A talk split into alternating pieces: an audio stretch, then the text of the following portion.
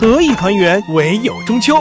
庆中秋，迎国庆，郑州黄河风景名胜区欢迎您！秋色美景，精彩演绎，还能边玩边学。妈妈，假期就带我去郑州黄河风景名胜区吧。昨天下午，中国乒协官网发布了一条重要公告。为了进一步深化体育改革，确保2020年东京奥运会各项备战工作的顺利进行，中国乒乓球协会将会进行实体化改革试点，成立中国乒乓球协会第九届委员会换届筹备工作小组。中国乒乓球协会副主席刘国梁担任工作小组组长，并主持协会工作。其实。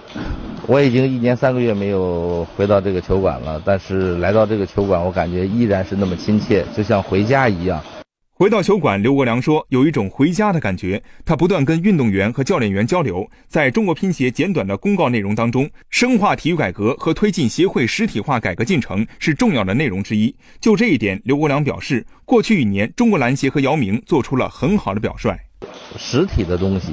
呃，实际的里边还是要抓住重点。所以我来说，嗯，感觉里边有自己熟悉的。你像这个备战，是吧？东京奥运会，呃，备战来说，肯定还是在这两年，呃之间是重中之重。除此之外，是吧？协会实体化，那必须承担的责任就更大了，是吧？怎么能够为社会做贡献？